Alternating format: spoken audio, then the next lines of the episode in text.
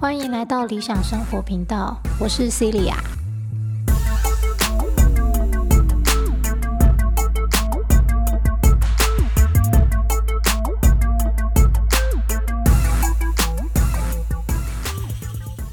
好，今天这集是我的学妹，大学学妹指定的题目：幸福的定义，以及何时觉得幸福感爆表。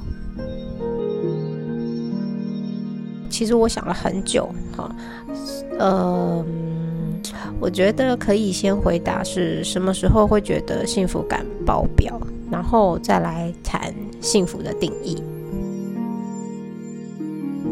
首先呢，嗯，我觉得我好像是标准比较低的人吗？所以，呃，还蛮多的情况之下，我会觉得自己很幸福。好，比如说，嗯，我自己完成自己新的子弹笔记设计呀，好，然后真的把它实现出来，好，欣赏自己的子弹笔记的时候，好，我也会觉得很幸福。吸我们家猫咪的时候，我也会觉得很幸福。或是学生家长跟我说，哦，他超级喜欢上你的课，他非常喜欢你，的时候。跟哦，因为上次讲了一点什么样的重点，然后所以他全部都弄懂了，然后可以很顺利的去准备考试啊，好，或是准备报告啊等等，呃，或是嗯，学生有时候暖心的一个小举动，好，比如说啊，迟到了。好很不好意思，就赶快送我一个小点心，或是在我下课离开的时候呢，会直接说：“哎，老师你要小心骑车哦。”这样，好，我都会觉得哇，好幸福哦。因为我理解，对于大部分学生而言，好，包含我自己以前曾经是学生的时候，也会这样，就是我上学已经很累了，然后我还要补习，还要上家教。好的话就觉得好累哦。好，可是如果说他们在放假的时间，好，或者是放学后的时间，还愿意上课哈，而且是正向的回馈嘛，就是是他是喜欢上这堂课的，然后从这堂课中也有吸收到东西的，而且下课之后还是会关心老师的。我觉得光是这点就会让我有。被爱着的感觉，好，所以这个也算是我会感觉到幸福感爆表的瞬间吧。嗯，因为我们要去非常的喜爱一个朋友或或是一个身边亲近的人，或者是小动物，我们的宠物都是相对容易的。好，可是对于一个是。呃，长辈，好，然后又是呃师生关系，就是相对比较严肃的关系的话，那呃还能够有这样子的交流，我个人是觉得非常难得，而且我也很感恩。这就是为什么我。会常常说，每个学生对我来说都是菩萨，或是小天使。好，原因就是在于，嗯，在透过跟他们互动和教学的过程中，其实是真正可以感受到有一种幸福，就是你越付出越幸福。而这个是跟大部分普世。无形之间，哈，帮我们安插进入的想法是完全相反的，好，因为普世价值，普世价值，普遍人都会一直认为，好像拥有的越多就会越幸福，好，都是要拿到要得到，而不是付出。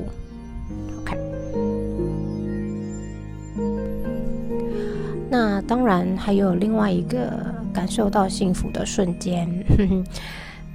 每一次，只要我觉得有点累了，哈，有点乱了，哈哈，我就会把奥修的书拿出来看，好，反正有很多本嘛。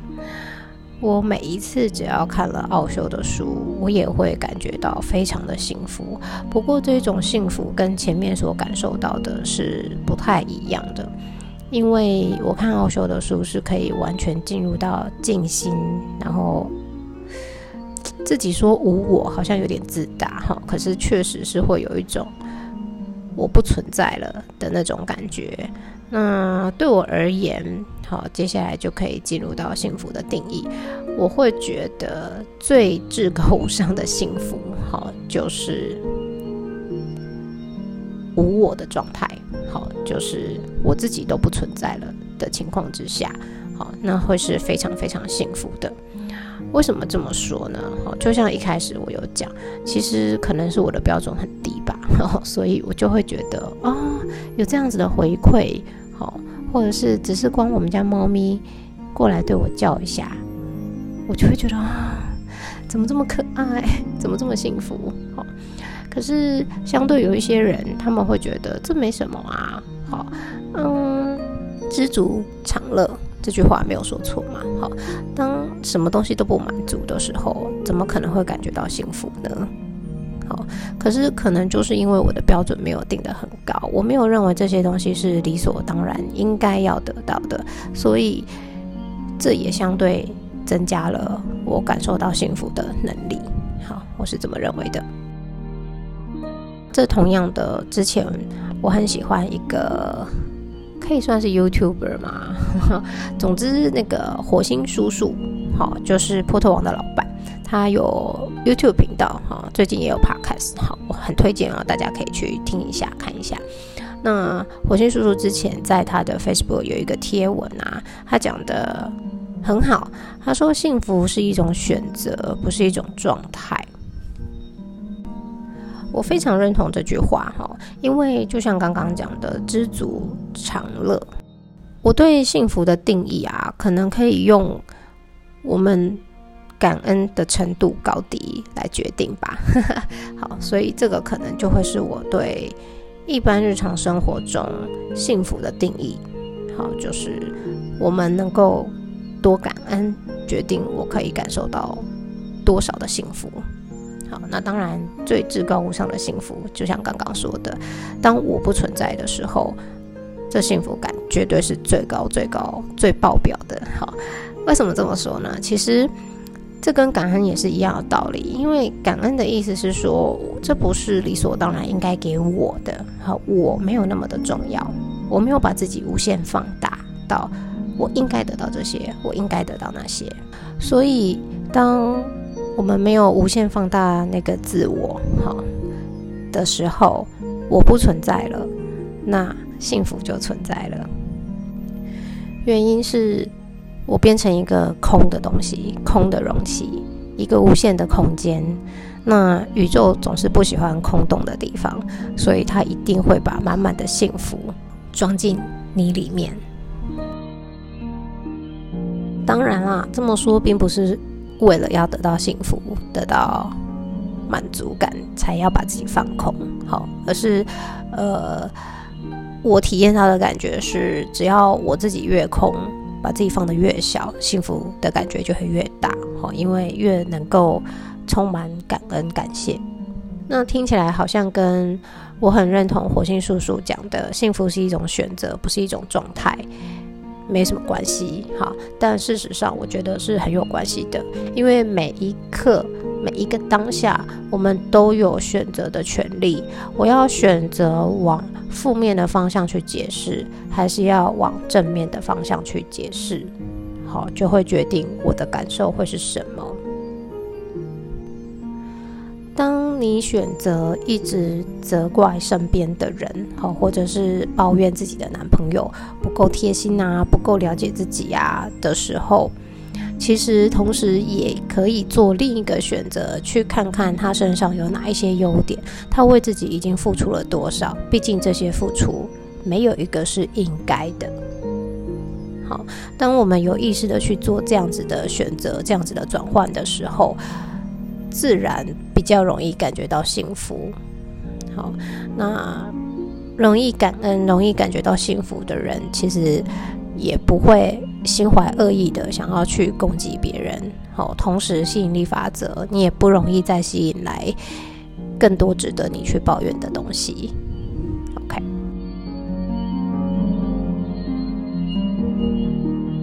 不过呢，就在我录这集的时候，我突然觉得好像用设计好会比用选择来的更好。好，也就是说，幸福是一种设计，而不是一种状态。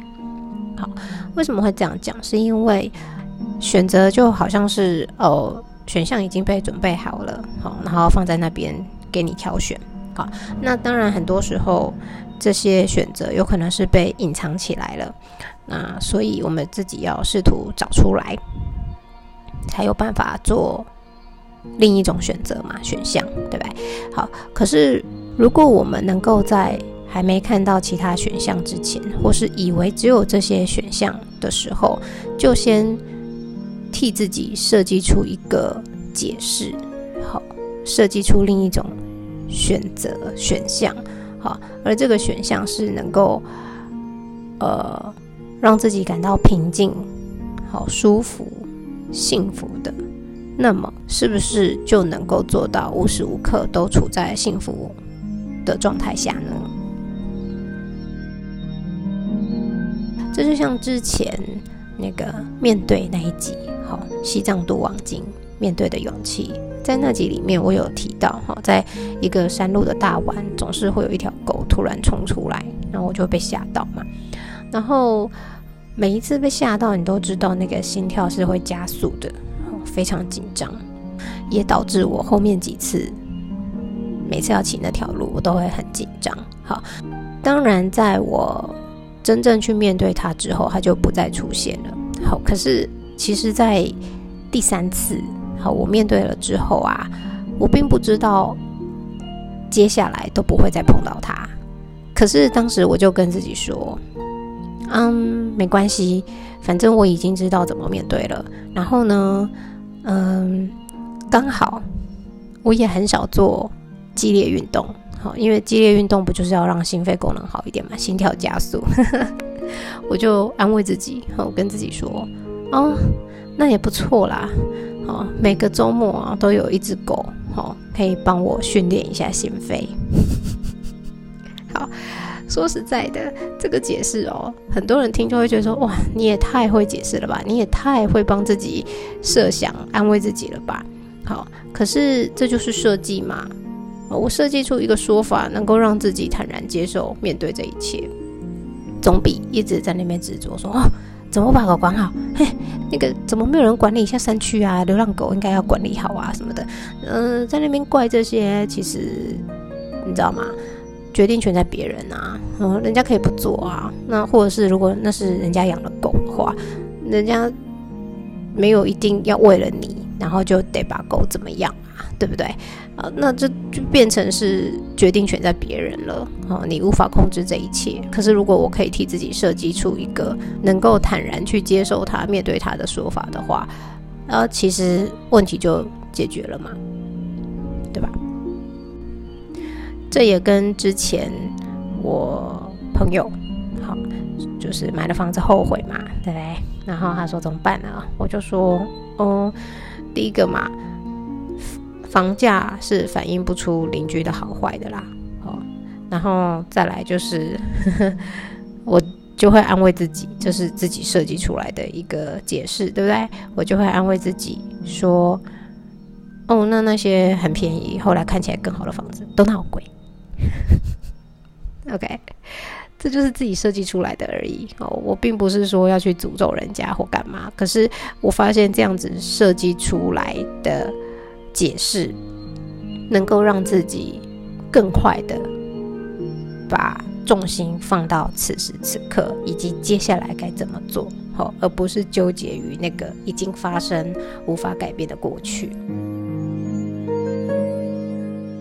好，所以，嗯，能够感受到多少幸福，好，你的幸福值可以有多高，决定在你感恩的程度有多高。所有的好事都不是理所当然应该发生在我们周围的。好，光是练习，平常对这些事情感恩、感谢，就足够感受到幸福。那万一有一些我们脑中认定不顺利、不顺遂、不好的事情，好发生在我们周遭的时候呢？那也是一个练习、哦修行的瞬间。怎么样去设计出一个情境，设计出一个解释，让我们在此时此刻可以很快的坦然接受目前的状态，然后勇敢的去面对，或者是想到对策，可以去解决当前这些问题。那随着我们每一次碰到困境，却都能够。让自己舒坦顺利的去解决它、面对它的情况之下，慢慢的，我们就会长出更多的自信。而这种自信不是别人可以给你的，因为这种自信叫做我能够无时无刻都让自己感受到幸福的自信。这一点。非常重要，我个人觉得这也是人生这场修行非常重要的修炼之一。为什么呢？因为前面几集我也常常讲，大家都在说着天堂，说着地狱，你如何能证明我们现在所处的世界不是天堂呢？它很有可能已经是天堂，可是你不懂得如何活出天堂的样子。所以你仍然觉得你在地狱里。对于一个有自信自己无时无刻都可以活在幸福氛围里的人而言，今天他处在的地方是天堂还是地狱是不相干的。因为就算他在地狱里，他也有办法活得像在天堂一般。相对的，一个对于自己能否得到幸福无法掌控的人，没有自信的人，啊，或者是说幸福是要透过周遭的环境来决定的人，那么即使他在天堂，他也能找到很多很多的缺点，来让自己活得像在地狱一样。这个最近网络上大家很爱比嘛，月收入二十五万跟月收入三万，好，到底哪个过得比较好？好，会不会有烦恼？是一样的，因为这根本还是自己的问题，心境的问题，又或者是像呃。很多人啊，他就会说哦，我爸妈都对我不好啊，都不关心我啊。然后因为上班很忙啊，就把我丢到爷爷奶奶家等等。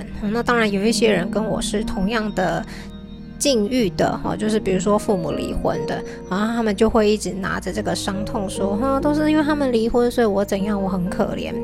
可是我对自己从小的解释就是，我并没有因为我的父母离婚。而失去了爱，好，我个人觉得，我反而因为他们的分开来，让我得到更多份的爱。